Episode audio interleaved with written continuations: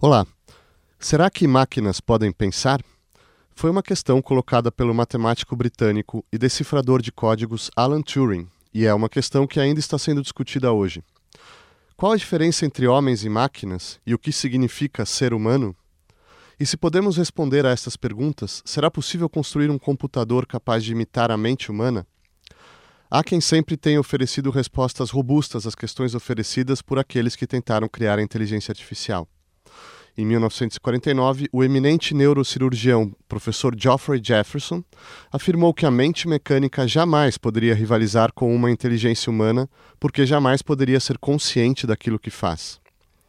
Só quando uma máquina puder escrever um soneto ou compor um concerto a partir de pensamentos e emoções sentidas, declarou ele, e não através de um aglomerado casual de símbolos, poderemos admitir que a máquina iguala o cérebro ou seja, que ela não só escreve, mas sabe que escreveu. Contudo, a busca avançou rumo a máquinas que eram maiores e melhores no processamento de símbolos e no cálculo de permutações infinitas. Quem foram os pioneiros da inteligência artificial e o que os levou a imitar as operações da mente humana? Será a inteligência a característica definidora da humanidade? E como a busca pela inteligência artificial foi conduzida por combates e conflitos desde o século XX até os nossos dias? Para discutir essas e outras questões, convidamos Bernardo Gonçalves, doutor em modelagem computacional pelo Laboratório Nacional de Computação Científica e pesquisador da IBM Research, Fábio Cosman, professor de Engenharia Mecatrônica da Universidade de São Paulo e coordenador da Comissão de Inteligência Artificial da Sociedade Brasileira de Computação, e Renata Wasserman, professora de Ciência da Computação do Instituto de Matemática e Estatística da Universidade de São Paulo. Fábio, você pode apresentar uma definição, uh, ou as definições são mais aceitas de inteligência artificial? Bom, é, eu posso comentar um pouco porque não é fácil definir esse termo. É, eu acho que o termo tem duas palavras, uma é fácil, uma palavra artificial, que a gente sabe o que é, então o objetivo da área é construir dispositivos artificiais, construídos pelo homem, né, nós estamos construindo, que tem um comportamento inteligente. Eu acho que a palavra difícil é inteligência, porque é difícil definir, é difícil delimitar e eu acho inclusive que há um aspecto fluido nessa definição porque a nossa própria visão do que é inteligência muda. A nosso próprio relacionamento com aquilo que a gente acha inteligente muda à medida que a gente, que a gente acha que equipamentos, é, animais têm mais ou menos inteligência. Então eu acho que sim, de forma sem tentar ser muito formal, é uma área que procura construir dispositivos que têm comportamento que parece inteligente. E esse comportamento pode ser por quê? Porque ela tem capacidade, um dispositivo tem capacidade de representar conhecimento, tem capacidade de tomar decisões, tem capacidade de aprender com a experiência, ou seja, todas aquelas coisas que nós identificamos num certo momento como inteligentes. E nesse sentido é um pouco fluido, mas esse é o, o grande plano aí. Bernardo, como o que, que você acrescentaria a isso? É que é, esse termo inteligência, né, que o Fábio está destacando, a dificuldade de se definir e ter uma noção mais clara, mais precisa em torno, é justamente um, um termo que está associado com um outro, né, que é o pensamento ou pensar, que de fato despertou muita discussão é, de um ponto de vista filosófico, inclusive, desde esses primórdios da IA na década de 50, né, tem o, o, artigo famoso do Alan Turing é, sobre isso, propondo o tal teste dele, né, que a gente deve falar mais aqui nessa conversa. É, e, e, então, por exemplo, Turing tem um, um, um, ponto de vista que é nós não devemos é, tentar definir é, o que é o pensamento, o que é o pensar, é, e sim, olha, eu vou substituir essa questão por, por isso aqui que é o meu teste e que se alguma entidade, né, humana, artificial, no caso artificial, que é o que a área estava justamente buscando começar a projetar dispositivos que pudessem né, é, desenvolver uma capacidade similar à humana, se uma tal entidade for capaz de passar nesse teste, então aí, aí sim a gente pode entender que, digamos, essa entidade pensa. Em que consiste o teste, então, já que você entrou, vamos descrever a proposta já de, do Turing. De, de bate-bola já direto no teste, né? Então, o Turing, ele... Aí é interessante que é, o contexto da Inglaterra, é, ele, ele, é inglês, e, e, ele vai puxar uma, uma coisa da, da época vitoriana ainda, que tinha um, um, uma brincadeira, né? Que era mais ou menos assim, tinha uma cortina e tinha uma pessoa do outro lado da cortina e o desafio era de quem estava do lado de fora era descobrir se essa pessoa que estava falando respondendo perguntas no caso se essa pessoa era do, do gênero masculino ou feminino né? Aí ele inspirado por isso ele vai justamente pensar num teste nesse tal teste dele que era o seguinte é, num cenário um primeiro cenário você tem é, um, um, de um lado um interrogador esse interrogador ele não tem acesso visual ou sonoro ao que está do outro lado, então é só uma interação via texto, né? É o que ele propõe. E, e desse outro lado, essa, as entidades a serem desvendadas, digamos assim, do outro lado, você teria uma mulher e você teria um homem. E o desafio do interrogador é descobrir é, quem é quem. Né? Você tem as duas entidades que falam e o interrogador tem que descobrir quem é o homem e quem é a mulher.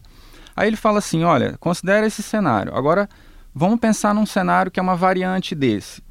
Nessa variante, é, você tem a mulher e você pode ter um homem ou uma máquina, ou essa entidade artificial, digamos assim. E aí o desafio do interrogador é descobrir quem é a mulher e quem é do, do outro lado, se é um homem ou se é uma máquina, né? É, ele não sabe a priori, o interrogador, e ele tem que ser capaz de distinguir quem é quem. No primeiro cenário, o objetivo da mulher é ajudar o interrogador, né? Isso aqui é interessante. E aí ele fala assim, a melhor estratégia para essa ajuda seria ela dar respostas sinceras. Enquanto que o homem tem o desafio de enganar o interrogador. A mesma coisa quando você tem o cenário com a máquina. A máquina tem o objetivo de enganar o interrogador. E aí, basicamente, é esse o teste. E ele fala: olha, é, se você tiver a, o interrogador se enganando tão frequentemente quando quanto ele se engana no cenário com o homem e a mulher, quando for a máquina e a mulher, então esse sistema ele, ele passa no meu teste uma, um, um, teste de, de, imitação, portanto, quer dizer, se a máquina consegue imitar uma respostas humanas. Agora, por que, Renata, que esse teste é tão decisivo? Como que ele define desafios-chave para inteligência artificial? Eu acho que ele define... Uh, claro, tem algumas áreas que são é, mais uh, importantes para esse teste, então para passar num teste de comunicação tem claro um domínio de linguagem e tem te, precisa ter um domínio é, um repertório de conhecimento para poder existir um diálogo. Então são algumas áreas da, da, da inteligência artificial atual é, mas ele também mostra muito um dos lados da inteligência artificial, porque teve uma época, anos 80 ou 90, que teve uma divisão entre o que está se tentando fazer. A gente quer criar uma máquina inteligente, é uma máquina que tem um comportamento que parece inteligente e não importa como ela é por dentro, ou a gente quer entender como o cérebro funciona. E aí vieram as redes neurais, a ideia de tentar mimicar o cérebro e o, o modo físico como, como é o pensamento. Então, o teste de Turing, ele não importa como é aquela máquina que está do outro lado, se ela, é, se ela funciona de um modo parecido com o cérebro. Mas ele vai por essa área do que se tiver um, um comportamento que parece inteligente, então é inteligente. Uhum. A gente pode então pegar nessa época do Turing, eh, se vocês puderem explicar quais são as, as, disciplinas e atividades envolvidas, por exemplo, cibernética, teoria da informação e etc e tal, quer dizer, o que está confluindo para essa ideia de um, digamos, um cérebro eletrônico? Bom, o Turing chegou, é, é, o trabalho dele chegou numa época particularmente vibrante aí da tecnologia, né? Muita coisa estava acontecendo depois da guerra, né? E, e ele pegou a, toda a parte de controle, toda a parte inicial de computação é, e, e, fez essa síntese dele aí, que tem os seus problemas e tal. Mas eu acho que a coisa evoluiu demais, né? Evoluiu muito. É, então, se eu, se eu puder fazer assim uma tentativa de classificar meio a nossa área, claro. que é certamente controversa, né? A gente tem uma área que se divide em várias sub-áreas. É, algumas dependem de tecnologias da, da época do Turing, outras, outras mais antigas ainda, outras mais novas, né? Então tem uma área que é a área de representação de conhecimento. que é antiga, é a epistemologia, que é você tratar de como representar é, fatos determinísticos, fatos certos, incertos, e vem o raciocínio lógico pertence a essa área, né? Mas além disso, é, eu acho que toda a contribuição da epistemologia vai, vai além da, do raciocínio lógico. Também tem a ver com, por exemplo, o raciocínio que mexe com incerteza. Tem várias técnicas que mexem com isso.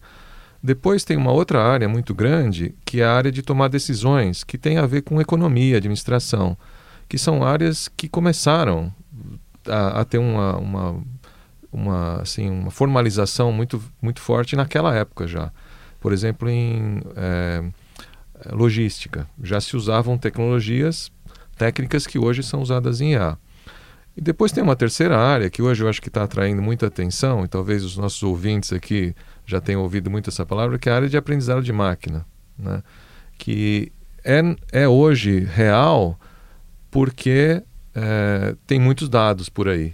Né? Então, isso que mudou muito.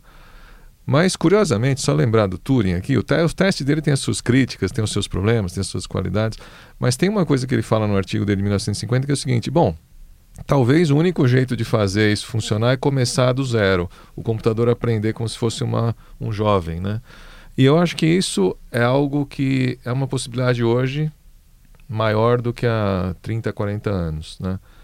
Pela presença de grandes massas de dados que podem ser usadas.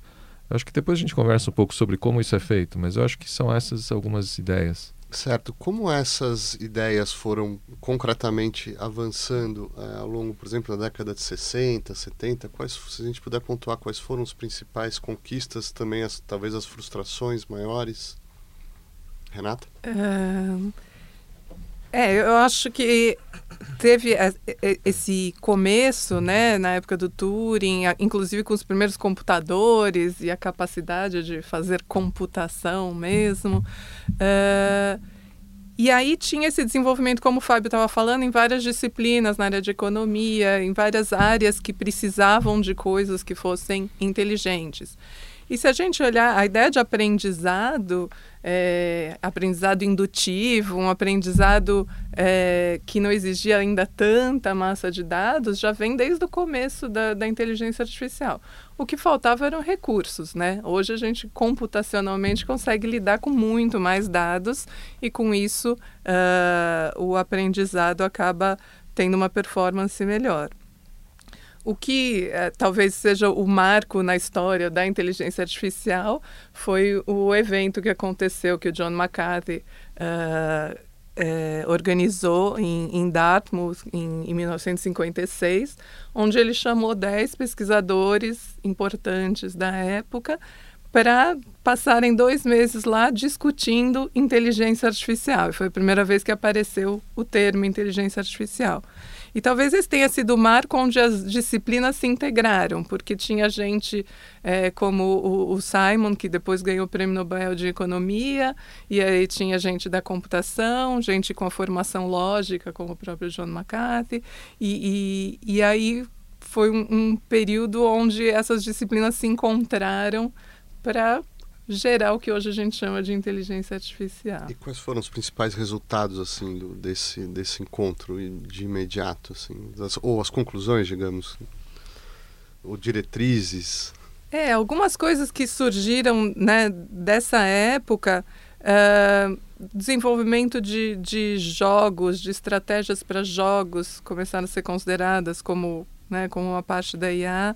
Uh, mas também principalmente a ideia de que é, o que a gente quer é resolver problemas, né? A gente não, né? Eles não, não queriam simular uma mente humana ou talvez é, fazer um androide com aspecto humano, mas a ideia principalmente do McCarthy e do, dos outros que iam na mesma linha que ele era de que precisava pensar em técnicas de solução de problema. Então eles sugeriram né, a primeira arquitetura de inteligência artificial, que era o General Problem Solver. Então a ideia de que você dá os dados do problema e você tem um algoritmo que resolve isso. Uhum, uhum. Bernardo? Talvez, talvez dois, é, dois episódios interessantes que vão ilustrar um pouco do que a Renata está falando. É que o Simon, que é uma das pessoas que participa desse seminário, né, o seminário Dartmouth, é, de 1956, e, e que é o, o, encontro, né, como a Renata falou, que marca o início da área, é que no ano seguinte o Simon vai dizer que em 10 anos, com uma previsão que ele faz, é, refletindo o sentimento, até num certo otimismo com o que a área poderia alcançar, em 10 anos ele diz assim: é, programas de computador venceriam um campeão mundial de xadrez. Uma primeira previsão é essa. Uma segunda, comporiam música original, é, entre aspas, esteticamente agradável, né? com uma, uma aproximação para a noção de uma música original interessante, enfim. E uma terceira previsão, provariam novos teoremas matemáticos significativos. Se realizaram as previsões? Pois é, né? Isso é que é interessante a gente agora em retrospecto lembrar. Duas dessas previsões, a, a do que venceria o campeão mundial de xadrez e dos teoremas matemáticos, retratam muito bem o que a Renata estava falando, né? É uma, uma, um desafio concreto, né, que tem um contexto de jogo, né, com regras bem definidas e tal no caso do xadrez. No caso da matemática, também esse contexto de resolver problemas, quer dizer, como que, é, você quer provar um teorema, então ali o enunciado do teorema está claro, definido. De fato, essas previsões se realizaram. Ele falou em 10 anos, né? no caso foi um pouco otimista, na verdade levaram é, 40 anos para que é, é, é, consensualmente, então teve toda uma repercussão, inclusive social, em torno desses, digamos, feitos da inteligência artificial, né? É, mas eles vieram de fato a se realizar. A música também? A música também. A música tem um episódio interessante é, é, que foi feito um programa de auditório, uma coisa que tinha toda uma audiência ali de pessoas comuns. É, e você tinha um professor de música da Universidade de Oregon. Você tinha é, uma música lá é, composição original do bar, uma composição desse professor e uma composição feita por uma máquina. Todas essas três é, no estilo do bar, no estilo musical do bar, né? É, e aí a audiência tinha que ser capaz de distinguir quando uma intérprete tocava a, as músicas, as, as três composições, a audiência teria que ser capaz de distinguir, olha, essa foi a original do bar, essa foi a feita pela máquina, essa foi a feita pelo professor, né? E a audiência errou tudo. Então, isso ficou claro, a audiência não conseguia distinguir. Então, nesse, nesse espírito de que, é, que lembra um pouco o, o teste de Turing, da questão da discernibilidade, então, quer dizer, você tinha uma audiência de seres humanos que não foi capaz de diferenciar a máquina, a produção da máquina, da produção de um ser humano. Fábio, a Renata de passagem falou sobre um termo que me parece chave aí na, na, na, questão, que é o algoritmo. Será que a gente consegue explicar exatamente o que é um algoritmo, como ele funciona, qual é a sua relevância para o desenvolvimento é da inteligência vou, artificial? Vou citar o Turing de novo, né? Então, uhum. então, um algoritmo, sendo um pouco técnico talvez, é uma sequência de passos para resolver um problema que é finita, né? Então, se você aprendeu na escola lá como multiplicar dois números inteiros, você faz o seguinte: olha, você pega o primeiro, multiplica pelo primeiro de cima e, e soma, e é um conjunto finito de operações. Agora, para definir o que é, quais são as operações permitidas, é, não é fácil, porque você poderia. Uma operação é resolver o problema, né? Você poderia dizer assim. Então, o Turing mesmo, num outro lance genial dele, ele propôs uma máquina que seria a máquina para definir o que é operação. As operações que essa máquina faz são as operações. Essa é a famosa máquina de Turing, que é o modelo abstrato de computadores. Então, quando a gente fala nos algoritmos, são sequências de passos, né, que seriam resolvidos por uma máquina de Turing, mas que hoje são resolvidos pelos nossos computadores, né? Porque os nossos computadores são máquinas de Turing muito, muito avançadas. Mas é, é, é aqui que entra uh, a questão do, da, da, aprendizagem, justamente porque me, me parece que se, se você tem uma sequência de passos pré-definida, por exemplo, jogo de xadrez, então você tá. Agora você conseguiria, você consegue criar uma máquina onde você possa ensinar um jogo de damas, ou um jogo de, de buraco, ou um jogo de enfim, outros jogos e ela vá aprendendo esses tá, passos. Mas, então, o que é ensinar, né? O que é aprender, né? Então, agora eu vou filosofar um pouco, vou perder o, o, rumo aqui. Deixa eu só falar uma coisa, então, aproveitar o gancho da Renata e começar lá de, da Arca de Noé, certo? É, quando teve o, o, esse encontro em 1956, uma das atrações do encontro foi o programa do, do Simon Newell, que era o teorista, Logic Theorist, que ele provava teoremas matemáticos. Então, e a proposta deles, essa que a Renata falou, que resolver problemas era buscar a solução em problemas definidos por lógica. Isso foi um paradigma dominante durante muito tempo.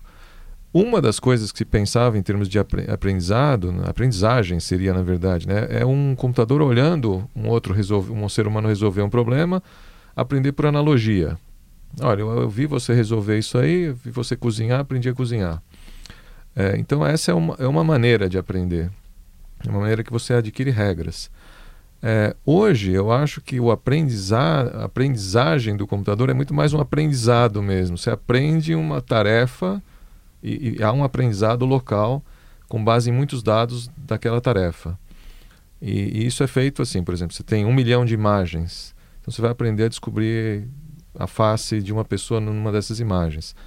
E você faz isso sem necessariamente, quer dizer, você não, o computador faz essa detecção, faz essa aprendizagem, esse aprendizado, como você preferir, sem necessariamente entender regras sobre o que determina que uma imagem tem uma face, mas apenas pegando várias imagens, a gente pode discutir depois um pouco qual seria uma, uma, um esboço de uma técnica para fazer isso, mas basicamente coletando essas imagens todas e extraindo padrões, sem necessariamente saber explicar por que, que isso está acontecendo. Né? Então, existem diferentes tipos de aprendizado. O aprendizado por analogia é um, regras, o, o aprendizado por dados é outro, aprendizado estatístico. Hoje em dia, nós temos um grande sucesso do aprendizado estatístico. Por quê? Porque tem muitos dados na sociedade, é, o Facebook está aí coletando dados do mundo, né, como a gente sabe, e todas as empresas têm maneiras de coletar dados. Então, isso tem gerado um sucesso nessa direção. Agora me pergunto, não sei se eu estou colocando a coisa de uma maneira um pouco abrupta, vocês podem esclarecer, mas como que uma máquina pode simular o nosso, o nosso senso comum intuitivo, por exemplo? Porque uma coisa é um teorema matemático que só comporta uma solução. Agora, não é assim que a gente encontra as nossas soluções no dia a dia. A gente vai testando, tem possibilidades, essa mais, essa menos, e às vezes as respostas têm que sair de maneira muito rápida, né? Como que se dá esse processo, Renata? Então, é, quando a gente fala de, de buscar um objetivo, de pensar na intuição e essas coisas, também a gente tem duas maneiras de pensar. Na inteligência artificial tradicional, a maneira de pensar nisso é pensar, bom, a gente codifica de alguma maneira é, o, que um, um, o que a gente conhece, o que a gente faria. Então, quando você tem um bom provador de teorema, ele tem heurísticas que a gente chama que são técnicas de tentar guiar para um, para achar a, a, solução mais rápido que são baseadas no conhecimento que a gente tem do programa do, do problema. Então é, o, o, o algoritmo o, o, sistema ele não cria esse esse senso comum mas ele absorve de quem programou e a outra maneira, como o Fábio falou, hoje a gente tem muitos dados, é esse aprendizado estatístico. Você vê muitos dados e cria talvez uma intuição. Né? A gente não sabe explicar às vezes como a gente decide, como a gente identifica as coisas. A gente cria a intuição de tanto ver e de tanto uh, organizar. O problema aí entra na parte ética, que quando você dá os dados para um algoritmo para ele aprender, você está selecionando quais dados ele está vendo. Então, aí a gente entra numa questão ética do uso do aprendizado estatístico, que, que acho que dá para uma.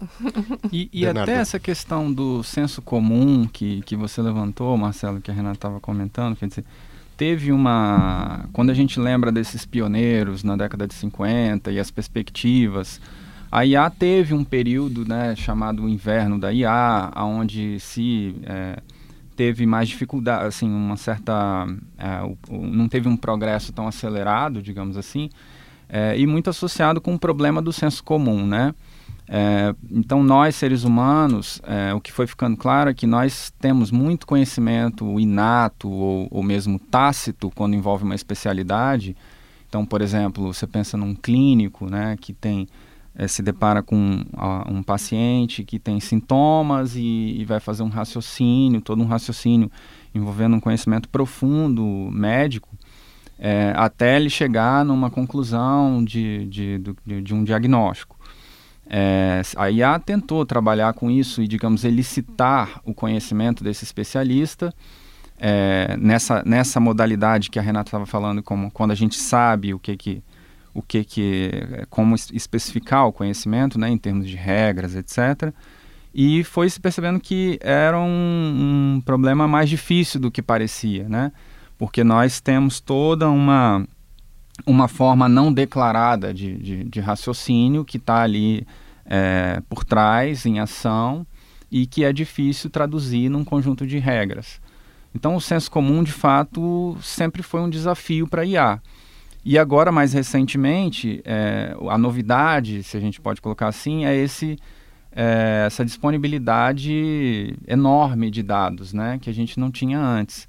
A própria web né, é, uma, é uma grande manifestação disso. Né? Você tem muitas páginas com, com texto escrito por humanos que permitiu, é, então, técnicas de inteligência artificial se beneficiarem né, dessa informação e, e conseguirem, então, é, de uma maneira assim um tanto prática, né, tirar proveito de toda essa informação que está disponível. Fábio? Deixa eu falar uma coisa que eu acho que é interessante para os ouvintes, até a gente tem falado bastante de história aqui, lembrar um pouco de algumas coisas que aconteceram. E, assim, na década de 60, havia muita promessa, né? Muitas promessas mirabolantes, algumas, como essas que o, o Simon fez e tal, que o Bernardo já citou. E, e, de fato, em mais, mais ou menos da metade de 70, dos 70, houve um inverno aí, um, um momento que havia mais dúvidas do que certezas sobre como fazer as coisas. Depois disso, houve muito interesse em aprendizado por analogia, em regras, em transformar conhecimento em regras e representar regras. Era o que se chamava na época sistemas especialistas. Era a palavra do momento.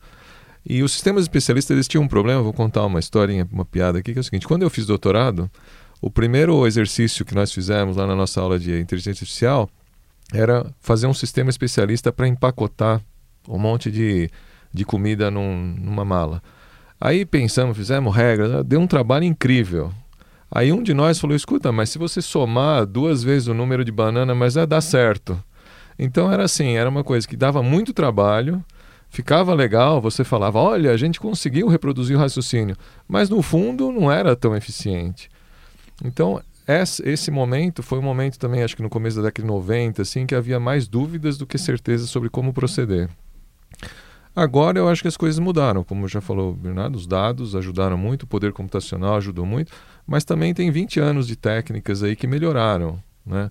Então hoje, basicamente assim, a representação de conhecimento tem uma base muito sólida em lógica, nós temos um conhecimento aprimorado sobre o que são ontologias, o que é representar conhecimento, existem até programas lógicos que, que representam conhecimento muito bem. E a gente tem um conhecimento muito melhor sobre a parte de incerteza, sobre como usar probabilidades. Uhum. Também é uma coisa que, se a gente voltar lá para trás, o pessoal tinha muita dúvida. Então, houve progresso real né, em muitas áreas da, da IA nesse tempo aí.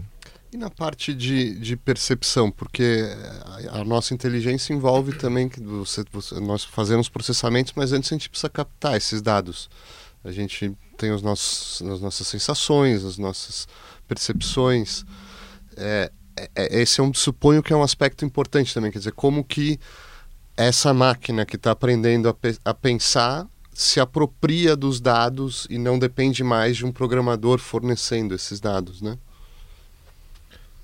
É, essa, é, essa é uma área que, sim, é, a IA, ela depende de outras áreas funcionando, né? Para uma inteligência artificial vai depender de um processamento de linguagem natural, de uma visão computacional, e essas áreas também tiveram um crescimento explosivo.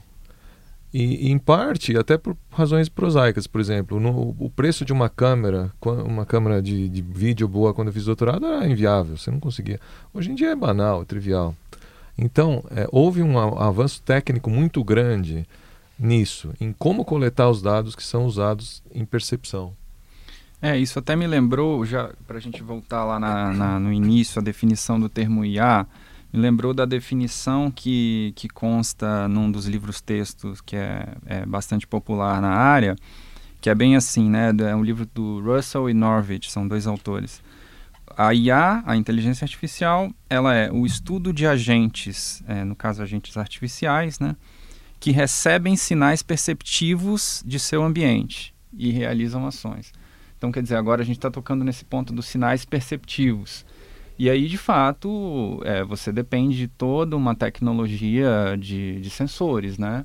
É, mesmo considerando o processamento de linguagem natural como é, incluso nessa, nessa área. E, e, tudo isso avançou muito recentemente. Certo, você falou de percepção e da ação também nessa definição. Da... E a parte da ação envolve interação social, envolve o que bom, hoje em dia às vezes chamam de inteligência emocional, ou seja, quer dizer, faz parte da nossa inteligência também a maneira como você interage, você percebe a, a pessoa à sua frente, como é que você vai apresentar uma questão ou fazer uma afirmação. Isso também, suponho, Renata, tenham avanços nesse sentido. Será que a gente pode explorar como caminha essa questão da interação entre a máquina e o seu interlocutor humano? Essa é uma área que tem, tem bastante gente estudando a questão de análise de sentimentos, porque quando você fala em intuição, em interagir, é, uma coisa, a ação antigamente significava você dar por escrito alguma resposta, né, ou dizer faz tal coisa, ou falar move a peça de xadrez de uma casa para outra. Hoje em dia, a ação pode ser uma coisa muito maior e a interface tende a ficar cada vez mais é, humanizada de um certo modo, né? A gente acha hoje em dia muito natural pegar o celular e falar um comando para ele, né? Quanto, quantas décadas de estudo teve para isso? E aí tem essa questão, é, que é uma discussão enorme se o, o, o, sistema consegue aprender essa inteligência emocional. Tem jeitos diferentes de você falar se você quer que a pessoa acredite ou aceite o que você vai falar. Então, tem muita gente trabalhando com análise de emoção, então, tentando descobrir uma maneira, desde analisando, tem muitos trabalhos analisando textos do Twitter, por exemplo, é, tem um trabalho de, de ah, tweet tweets sobre jogo de futebol. Você pega um monte, você vê como que as pessoas estão reagindo e tenta extrair o sentimento. E também reconhecimento de sentimento pela face, né, visual. E, e acho que esse é um ponto muito importante para você conseguir uma comunicação efetiva. Fábio? Olha, eu acho que é, o que tem funcionado muito aí recentemente, deixa eu tentar dar um, uma visão muito breve assim de, de técnicas que tem é, chamado muita atenção, é você pegar massas de dados e tentar extrair padrões usando modelos que se chamam profundos, né? que é o famoso Deep Learning, que talvez os ouvintes já tenham ouvido alguma coisa sobre isso. Esses modelos são assim simples de explicar, mas difíceis de fazer funcionar. Né? Eles procuram extrair padrões. Então, por exemplo, isso que a Renata falou, se você tem lá uma massa de dados do Twitter, você quer extrair, você quer aprender a extrair um padrão de uma nova mensagem para determinar se aquela mensagem é positiva ou negativa. Você quer é, interagir com uma, uma pessoa, você tem uma imagem, você quer saber se a pessoa está neutra, alegre, triste, aquelas expressões básicas do ser humano. Então isso é feito grossíssima, grosseiramente é, da seguinte forma: você tem imagens, por exemplo, se vamos pegar imagens, tem lá um milhão de imagens. Você vai pegar um pedacinho de, de cada imagem e colocar, falar um, pegar um carinha e ele pega cada uma dessas imagens, ele olha e fala sim ou não. Tá alegre ou não tá alegre? Se ele acertou numa imagem, você dá um, um docinho para ele. E ele vai melhorando. Aí tem outro carinha do lado dele que faz a mesma coisa numa outra parte da imagem. E você tem um monte desses carinhas. Isso daí são cada um deles é um nêuron, né? Um, um, um, um neurônio que está lá na sua rede neural artificial. Esses todos carinhas olhando a imagem são a primeira camada do seu modelo. Aí você põe em cima outro carinha que olha o que saiu, esses carinhas falaram. Essa é a segunda camada. E vai colocando camadas.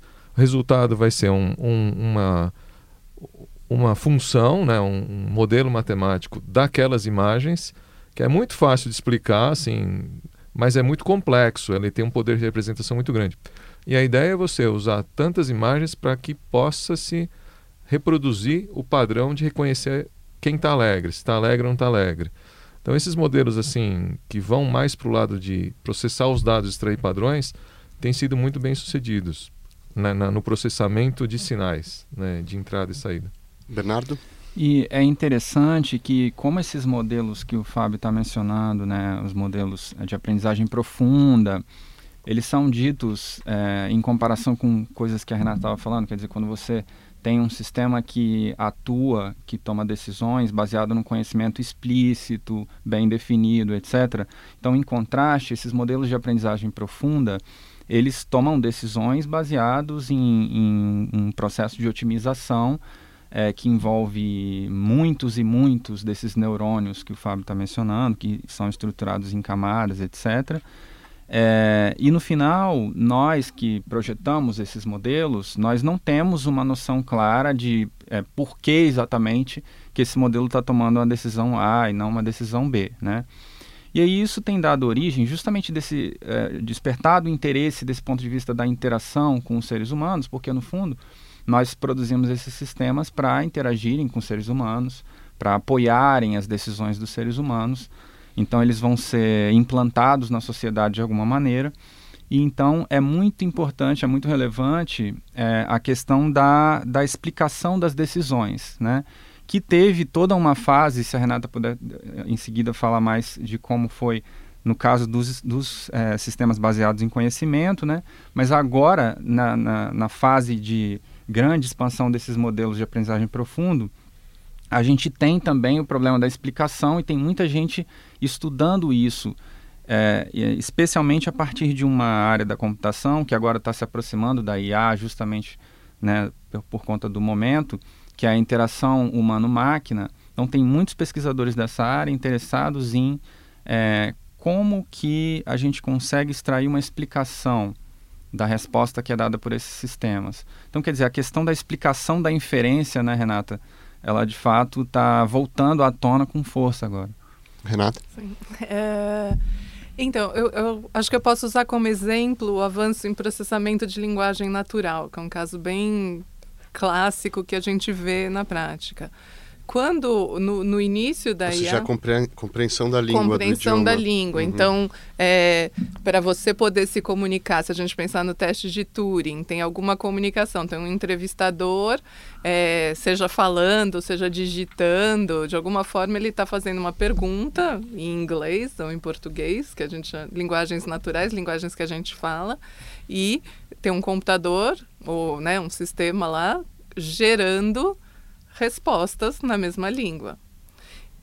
E então, assim, desde o começo, né, desde o do, do artigo do Turing, sempre teve esse interesse em, se a gente quer criar uma coisa, um sistema inteligente, ele tem que conseguir interagir de alguma maneira, falando a mesma língua que a gente fala. E é, no início, se a gente olhar na década de 70 até os anos 90, o interesse, o, os grandes trabalhos, eles iam no sentido de é, entender o funcionamento da gramática da linguagem, representar os elementos da linguagem, do jeito que a gente aprende gramática mesmo. E aí o que acontece? Quando você recebe um, alguma coisa numa linguagem, o, o, sistema vai analisar e vai quebrar o que, que é o substantivo, o que, que é o adjetivo, como é que isso se combina para dar um sentido. E na hora de responder a mesma coisa. É... Isso fun não funciona tão bem. Então, hoje em dia, se a gente olhar o Google Tradutor, ou todos esses. É, a gente está acostumado a interagir com tradução automática, ou a gente falar alguma coisa para o telefone e ele entender o que tem que fazer. É, isso funciona tudo com estatística, com uma grande massa de dados. Então, os, os, tradutores automáticos têm uma grande massa de dados em dois idiomas. Então, textos que aparecem de jornais, de revistas, que têm a tradução junta, e vão procurando expressões e fazendo correlações estatísticas. E vão se aprimorando também. Quanto vão, mais se quanto usa... mais dados, mais, melhor. E aí eles funcionam muito melhor do que qualquer mecanismo simbólico que tinha sido desenvolvido antes. Mas a gente não tem o entendimento de como funciona a linguagem. Podemos passar agora nesse, nessa parte final do nosso encontro para questões mais de ordem moral e sociológica e até filosófica, porque, por exemplo, é, a automação, os efeitos que isso tem produzido, é, a questão da empregabilidade, quer dizer, num certo sentido, a automação, desde que o homem inventou a tecnologia, você está é, tirando empregos, num certo sentido. Você inventou a roda, você não precisa mais de 10 caras para empurrar uma pedra. Mas hoje se fala em singularidade, em coisas, é, em um momento de transhumano, transhumanização. Eu estou jogando algumas coisas gerais assim, mas por exemplo, Fábio, na, na, questão da automação e os efeitos que isso vai que isso tem sobre o, mundo do trabalho, a gente tem alguma podemos mapear um é, pouco? Bom, eu acho que existem vários efeitos importantes de toda essa tecnologia na sociedade e a sociedade precisa estar preparada para discutir, né? Precisa estar preparada para entender e encontrar o seu caminho. É, existem riscos, talvez em privacidade, coisas similares, existem riscos de tomada de decisões erradas e existe a possibilidade concreta que empregos sejam afetados por, pela, pela tecnologia. Mas aí veja, todas as tecnologias afetam o emprego, né? E eu acho que é, certamente alguns empregos serão afetados de forma negativa, alguns empregos terão que se adaptar, outros serão criados, mas acima de tudo eu acho que é uma questão de produtividade. Né? A população brasileira, falando do Brasil, não é uma população que tem tudo o que quer, certo? E você teria que produzir tudo que todo mundo quer, para todo mundo ter aquilo que almeja. E, então existe um grande espaço para que haja um aumento de produtividade e as pessoas se ocupem fazendo isso, né? É, então acho que assim, de certa forma quem trabalha na área tem tendência a ser otimista sobre a área, né? Acho que é natural. Então eu creio que é, cabe à sociedade encontrar maneiras de minimizar o, a transição que, que vai haver para aquelas carreiras mais afetadas, mas encontrar maneiras também de distribuir a renda excedente do aumento de produtividade para que ele haja e seja distribuído para todos, né? Porque é através do aumento de produtividade que a sociedade avança. Não tem, não tem como você querer impedir isso daí. Então acho que cabe à sociedade se informar e tomar decisões acertadas. Agora existem uh, funções que onde um ser humano, por exemplo, seria absolutamente indispensável. Por exemplo, não sei, um juiz. Quer dizer, a gente pode transferir, poderia transferir isso tudo para, para uma máquina que faz uma análise da jurisprudência e dá uma decisão ou é, a gente vai precisar sempre ter alguém ali, quer dizer, como é que é o campo da discussão nesse nesse sentido, assim, de onde, olha, isso, aqui é, não podemos prescindir de um ser humano com, com sentimentos, mesmo com a sua falibilidade, não sei, como que, como que isso chega para vocês? Renata? É, tem, tem um site é, que eu gosto de usar em aula que, que fala, é, pergunta se fala você diz o seu emprego e ele diz a probabilidade de robôs substituírem você no emprego. Qual é esse é, site? Acho que todo mundo quer que saber. Chama Will Robots Take My Job? é, ou Our Jobs, não sei. É, mas eu posso passar depois. É, e, é, e é interessante porque, na verdade, assim, o quanto você vai poder, no o exemplo que você usou do juiz, o quanto você vai poder confiar num juiz automático vai depender de quanto a gente confia no modo como ele aprendeu. Da mesma forma que você não vai num advogado que estudou numa escola que não foi reconhecida, a gente vai ter que começar a auditar isso daí. Então tem um grande movimento agora, porque muita coisa já é usada, né? Bancos usam mecanismos de aprendizado para decidir se vão dar crédito ou não vão. Tem casos, né, nos Estados Unidos de uso de aprendizado para decidir se um prisioneiro tem direito à liberdade condicional ou não.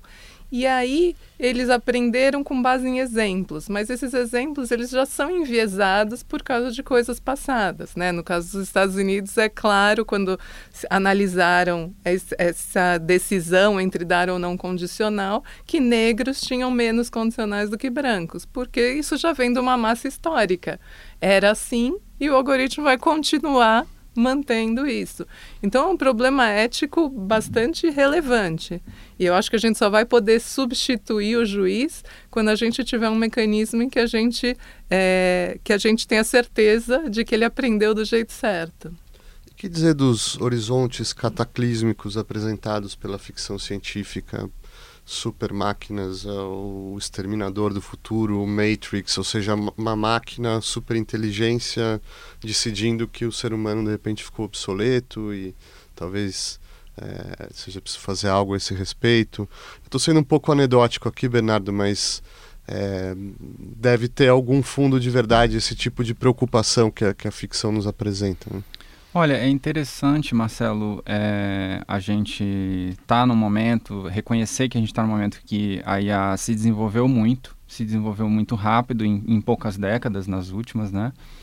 É, e isso isso está chegando na sociedade cada vez mais. Então, uma coisa que eu acho interessante é que a própria comunidade da inteligência artificial, ela está, é, eu diria assim, mais é, pronunciadamente agora se articulando com outras áreas. Então, com áreas de ciências humanas, com pesquisadores de ciências humanas, é, já existe hoje um espaço dentro de conferências de inteligência artificial para esses debates de é, mitigação de bias, de tendência na inferência de, de, de algoritmos, é, tendo em vista impactos sociais, tendo em vista as consequências com, na interação com seres humanos, tudo isso. É, e aí, assim, o, que a gente tem visto é que é, estamos, é, existem muitos estudos surgindo e estudos finalmente mais aprofundados sobre tudo isso. Então, tem pessoas que já estão construindo carreira agora é, é, já sobre a, a, o impacto de, de inteligência artificial, é, quais, aonde essa inteligência artificial pode chegar, e aí, enfim, os, e os profissionais da área têm, quando perguntados, acabam dando também o seu a sua interpretação, como a gente viu no caso do Simon lá atrás, dizendo, olha, vai acontecer isso, isso e isso. É, os, os, pesquisadores de computação eles, eles respondem às suas, às suas opiniões, mas é sempre um terreno especulativo. E o que eu acho que está interessante é que os estudos estão se acumulando e as perspectivas são boas de, sei lá, em 10 anos a gente ter um entendimento cada vez melhor sobre como lidar com tudo isso. Que tal, Fábio? Que esse... Olha, eu acho que as pessoas têm é, pensamentos, às vezes, é, de ficção científica, que são interessantes, os robôs vão sair na rua é, matando e tal. Eu acho que, primeiro, a gente está muito longe disso, né, do ponto de vista concreto. E embora seja logicamente possível, eu acho que é extremamente improvável que isso aconteça sem que a sociedade antes tome a decisão de colocar algumas regras éticas, porque veja, nada impede que os seres humanos ajam de forma maluca, alguns agem, mas não é permitido. E, e eu acho que as máquinas têm que aprender, os seres humanos têm que aprender a fazer as máquinas aprenderem aquilo que é necessário e os limites que a sociedade vai colocar sobre elas têm que ser aprendidos. Isso cabe a nós que estamos pesquisando, mas cabe à sociedade também discutir. Eu acho que é um, um assunto importante que precisa ser colocado na consciência da população. Mas sem, sem é, catástrofes e, e sem pânico, né? Eu acho que estamos muito longe dessa situação. Mas a gente está longe, por exemplo, de um, de um programador é, conseguir distribuir robozinhos, digamos, pelo Facebook influenciar a opinião pública num sentido ou no outro, por exemplo? Não, acho que não. Acho que estamos bem próximos. Acho que já, já, aconteceu. já aconteceu, né? Agora, o antídoto também, eu suponho que tenha, esteja em mãos também. O tempo todo está se produzindo respostas a isso. É, eu acho que o antídoto é que a, a área interagindo com a sociedade, faça aquilo que a Renata falou, é, imponha regras e aprenda a modelar os, os efeitos éticos e inserir esses efeitos no, no, próprio projeto dos dispositivos. Podemos fazer uma rodada final, então, onde vocês. É, eu proponho que vocês liberem a sua imaginação aqui, fazer conjecturas e futurismos é, a curto, médio e longo prazo, vocês podem escolher, mas quais são as perspectivas, os desafios, que a gente pode esperar, o que a gente deve temer, talvez, mas enfim, dizer, vamos olhar agora para esse com uma liberdade de conjecturar. Renata. Bom, eu acho que talvez aí seja um pouco mais meu sonho para a área do que o que, né, não sei. Mas eu acho que uma tendência agora, como eu falei, né, o problema, o aprendizado estatístico funciona muito bem, mas a gente não tem controle, a gente precisaria ter uma maneira de auditar isso. E eu acho que uma combinação, uma volta a juntar essas duas áreas diferentes da IA, a parte simbólica e a parte neuronal ou estatística, seria muito bem-vinda, onde a gente pudesse aliar a velocidade do aprendizado a criar uma base que explique o que foi aprendido e o que e, o, e por quê e que aí todo mundo possa verificar. Eu acho que o único jeito da gente se proteger é a gente saber por que, que as coisas estão acontecendo, né? Eu não acredito que vai sair robô atirando em todo mundo ou explodindo a Terra, mas claro, se você deixar um arsenal de metralhadoras do lado de uma colônia de chimpanzés, uma hora eles vão sair atirando por aí, né? Então cabe a nós manter a, as armas em lugar restrito. Mas eu acredito que já tem sistemas que estão prejudicando a sociedade como um todo, como esses exemplos que eu dei, como bancos não dando crédito para pessoas que não tiveram crédito antes. Você vai é, é, preserverando uma situação ruim e vai continuando. Então eu acho que que tá, as pessoas estão acordando para isso e que a tendência agora é misturar. E aí eu acho que uma vez que a gente confie no que está sendo aprendido, a gente só tem a ganhar. Bernardo? Olha, eu vou fazer a minha, minha fala, então, de, de encerramento aí, é, mais de um ponto de vista filosófico, tá? Eu vou é, lembrar do Alan Turing, é, eu tenho estudado os textos do Alan Turing e o que é interessante é que, é, na minha interpretação, mas isso, essa, esse aspecto em si não me parece é nada muito controverso, partir dos textos dele, ele tem uma perspectiva assim de questionar, olha, mas o que, que a gente entende pelo pensamento humano? O que, que a gente entende pela inteligência humana? E então ele tem um, um, um, tom um tanto provocativo, ele até usa o termo heresia, porque ele está em diálogo com é, o entendimento de então né, sobre o que é ser humano. Então ele é, existe uma herança do, do René Descartes é, de definir a alma racional, então distinguindo seres humanos de outros seres vivos ou de, ou de autômatos, no caso, máquinas, né? E aí o Alan Turing coloca, olha, isso é uma agenda de pesquisa que vai nos permitir entender melhor o pensamento humano, o que é pensar. Então eu acho que assim, se você olha para inteligência artificial, diferentemente de uma área assim mais estritamente filosófica, mais especulativa, como a área de investigação do problema mente-corpo, onde você tem todo um debate sobre um assunto muito próximo disso, que é a consciência, etc. Quando você é, tem a inteligência artificial no estado da arte atual dela, é, você tem de fato uma, uma, uma prática, todo um, um arsenal científico, técnico científico, que é, aí lembrando do Turing ele nos permite avançar essa discussão e ter um entendimento cada vez maior do que é o pensamento humano. Fábio. Bom, olha, eu acho que a Renata foi pelo lado técnico aí e tocou no ponto central que eu também uh, concordo que é a união, uma teoria unificada da IA é o que está faltando. O Bernardo foi pelo lado filosófico, também acho que tocou no ponto central. Deixa eu tentar me arriscar pelo lado social, então eu acho que existe sim uma distopia né, possível, que é, é, algumas máquinas mandando no mundo, todo mundo perdido por aí, atirando um no outro, e os robôs têm isso. E tem uma utopia, né, uma utopia que é assim, uma, um aumento de produtividade, o juiz com capacidade de, de julgar mil vezes mais casos, o que a gente precisa, porque eles estão precisando julgar, os médicos com capacidade de cuidar de mil vezes mais pacientes, o que a gente precisa, porque temos milhões precisando, e a sociedade mais preocupada em discutir, certo? E, e, e fazer, é, é, dar, dar vazão às suas atividades criativas e tirar um pouco da, da, da, daquilo que, que é repetitivo na nossa vida, que não adianta para nada e que a gente fica por aí perdendo tempo. Então, eu acho que o, o que é necessário é trabalhar no sentido da utopia, dentro do possível. E, e no sentido do Brasil, eu acho que a sociedade precisa estar consciente disso, precisa investir nessa direção, investir em conhecer, investir em apoiar, né?